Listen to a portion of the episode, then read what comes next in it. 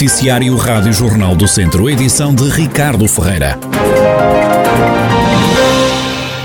As urgências do Hospital de Viseu vão mudar de instalações já no próximo mês de março, em causa as obras de ampliação e requalificação deste serviço. As urgências passam assim para um módulo pré-fabricado de mil metros quadrados. Foi também montado um hospital de campanha para atender os doentes com Covid-19.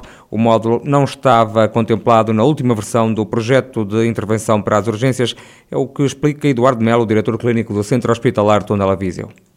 Nós temos uh, um módulo que, que, está aqui atrás de mil metros quadrados que vai substituir a maior parte do espaço de urgência pré-existente e como este módulo não, não, não permitia eh, a existência de circuitos separados, temos agora uma, uma, uma, uma situação provisória, que são as tendas que o INEM nos cedeu, uh, um hospital de campanha do INEM de 180 metros quadrados que nos foi cedido para uh, fazer o atendimento respiratório totalmente segregado do atendimento não respiratório estas duas estruturas previsórias, tanto a estrutura modular como a tenda, têm um acesso por um túnel ah, ao, ao edifício.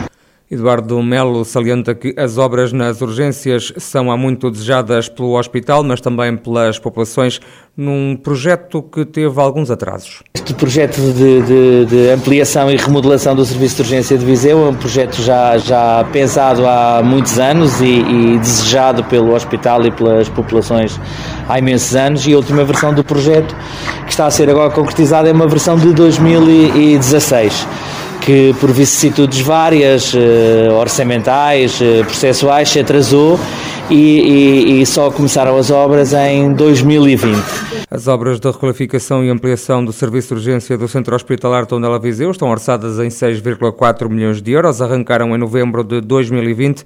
A previsão era que deviam estar concluídas em 400 dias, data que já foi ultrapassada. Apesar dos casos de Covid-19 estarem a baixar na região, as urgências do hospital ainda não sentiram essa redução, é o que refere ainda Eduardo Melo. Primeiro desce na comunidade e só mais tarde, uma ou duas semanas, é que se nota a diminuição da, da pressão sobre o hospital, porque as pessoas vêm muitas vezes uh, já uh, descompensadas alguns dias depois do início da infecção. A transmissão está a reduzir, uh, claramente, os, os, níveis de incidência, o RT estão a baixar, mas aqui na, na, na urgência ainda não tivemos uma, uma redução de casos. Continuamos a ter cerca de 30 a 40 todos os dias no atendimento de adultos e, e, o mesmo número no atendimento pediátrico. Os internamentos na pediatria são, são, são poucos, felizmente, tem tido uma, duas crianças internadas e nos adultos tivemos um pico com mais de 90 doentes este fim de semana, estamos agora a começar uh, de baixar, vamos ver se é consistente, hoje temos um número mais favorável de doentes internados. Eduardo Melo, diretor clínico do Centro Hospitalar Tondela Viseu, sobre o impacto que a pandemia ainda tem no serviço de urgências da unidade hospitalar, urgências que vão trocar de local devido às obras de requalificação desta Valência. Foi Condenado a 19 anos de prisão, o homem que matou a companheira no bairro de Paradinha, em Viseu. A leitura do acórdão foi acompanhada pela jornalista Micaela Costa. O caso remonta a janeiro do ano passado e o crime foi dado como provado esta terça-feira no Tribunal de Viseu. O arguído foi condenado por homicídio qualificado e, além da pena de prisão, vai ter que pagar uma indemnização de 65 mil euros a favor dos herdeiros da vítima. Henrique Rodrigues, de 36 anos, asfixiou a companheira até à morte, Anabela Almeida, de 47 anos. Para isso, usou, segundo o tribunal, um cabo comprido e flexível. Numa fase inicial, o homem, também conhecido por Tito, alegou que Anabela Almeida tinha morrido de causas naturais, tendo sido o próprio a ligar para o 112. Agora o tribunal disse não ter dúvidas que foi Henrique Rodrigues o autor dos acontecimentos que levaram à morte da vítima. Além das causas da morte de Anabela Almeida, o juiz disse serem várias as informações erradas apresentadas pelo arguído, nomeadamente o facto de esta já estar sem sinais de vida quando o arguído saiu de casa, o que contraria a versão apresentada por Henrique Rodrigues, que disse que quando saiu para trabalhar, a companheira ainda estava viva. Tito lançou também a tese de uma terceira pessoa, mas não foram detectados quaisquer sinais de arrombamento ou invasão da habitação. O juiz-presidente disse que Henrique Rodrigues teve ausência de respeito pelo tribunal e pela vítima, que omitiu o que se passou durante todo o processo e que este apresentou uma frieza de espírito, já que foi trabalhar depois de ter matado a companheira.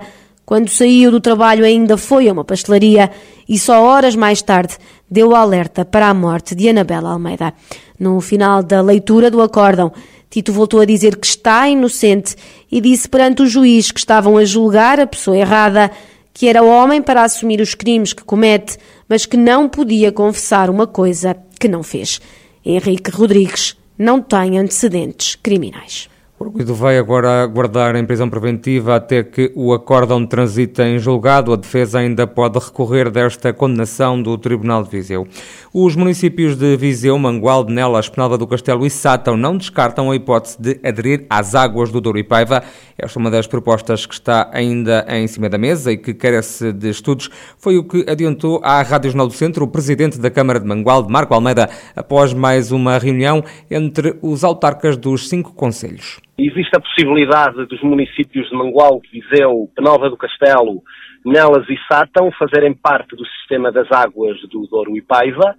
Um, os municípios querem garantir uma solução que vá de encontro às necessidades das populações, garantindo que não falta água eh, a um melhor preço.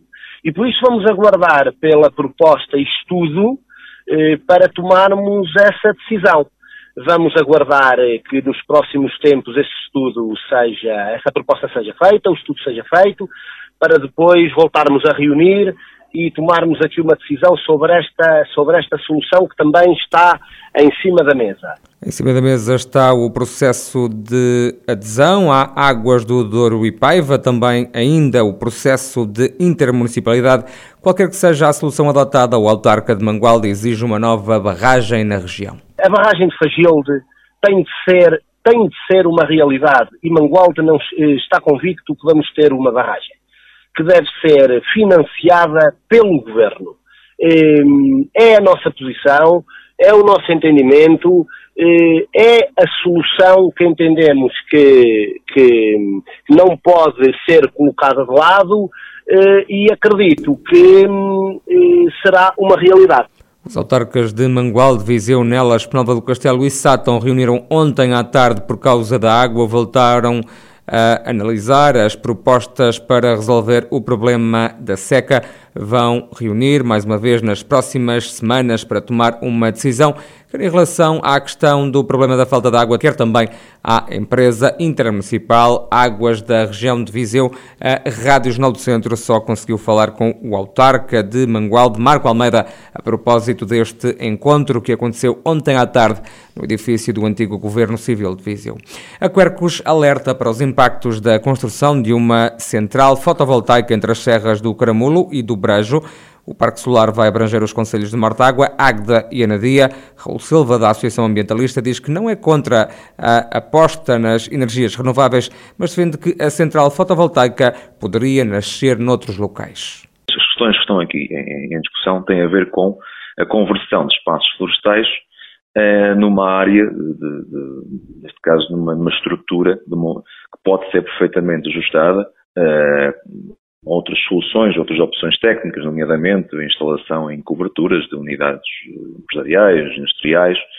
Portanto, é, é, é claramente uma questão que, que, não só aqui neste, neste projeto, mas em outros projetos pelo país, eh, que deve ser, eh, deve ser eh, ponderado e deve ser reavaliado porque na nossa perspectiva, não, não faz sentido. O dirigente da Associação Ambientalista alerta ainda para os riscos da criação deste parque solar.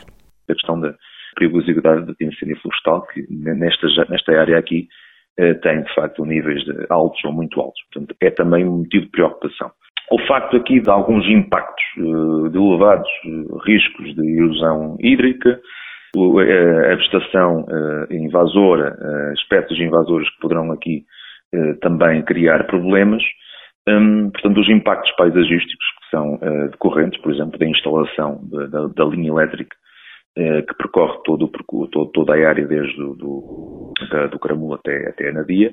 E se o projeto eh, avançar, as nossas recomendações técnicas é que se um, eh, avalie claramente uma compensação pelo abate da floresta, com plantação de floresta autóctone na área, Uh, e um plano uh, de controle e gestão de espécies invasoras. Raul Silva, da Quercus, alertar para os impactos da construção da central fotovoltaica do Cabeço Santo, um projeto da empresa Paraímo Green, que integra o grupo Altri. Foi um duro revés na luta pela subida à segunda divisão. É isso que admite Vasco Almeida, treinador do Castro Daire, depois da equipa empatar a um golo com Valadares Gaia no Campeonato de Portugal. O técnico dos castrenses admite que subir divisão é agora um objetivo mais difícil o nosso objetivo é garantir a manutenção. Fomos abrindo este objetivo à custa do trabalho de toda a gente, embora o objetivo seja, seja matematicamente impossível, como é óbvio está muito, está muito dificultado, é a realidade. Agora, foi um objetivo que nós perseguimos, que nos deu alento até, até agora, eh, mas há outros objetivos para conseguir, ou seja, nós terminamos esta fase e passamos para a fase de descida, é uma fase complicadíssima porque os pontos que nós temos vão ser reduzidos a zero e depois toda a gente parte da mesma situação, por isso é um período complicado para nós no sentido de que a frustração é grande, mas também que não podemos relaxar nem tirar o pé do acelerador em termos de trabalho, porque uma fase muito difícil se avizinha e temos que estar preparados, como é óbvio. Vasco Almeida, treinador do Castro Daire, acrescenta que não foi possível trazer os três pontos para o Conselho na última jornada do Campeonato de Portugal. No mesmo campeonato, o Lessa foi superior e mereceu ganhar o jogo. É desta forma que Ricardo Duarte, treinador do Ferreira Daves, faz análise à goleada sofrida pela equipa de Sátão frente ao Lessa. O clube venceu o Ferreira Daves por 4 bolas a 0. O treinador da equipa de Sátão diz que a equipa não foi capaz de reagir. Um resultado em que não estávamos à espera, se sabíamos que o Lessa é uma excelente equipa, que nos vinha causar muitas dificuldades. Foi um resultado um bocadinho pesado, até entramos bem, só que a qualidade do Lessa condicionou-nos muito e não fomos capazes de dar a volta ao contexto. O Leicester consegue fazer dois gols seguidos e a nossa equipa nunca mais, nunca mais se encontrou e é difícil. Contra uma equipa com esta qualidade, depois é, é difícil dar a volta. E depois, eh, na segunda parte, acabam por fazer o segundo e o terceiro e nunca mais uh, conseguimos ter bola. Há que, há que melhorar, há que dar o mérito ao adversário, porque sem dúvida foi superior. Ricardo Duarte, treinador do Ferreira Daves, e a derrota contra o Lessa por 4 bolas a 0 no último fim de semana em mais uma jornada do Campeonato de Portugal.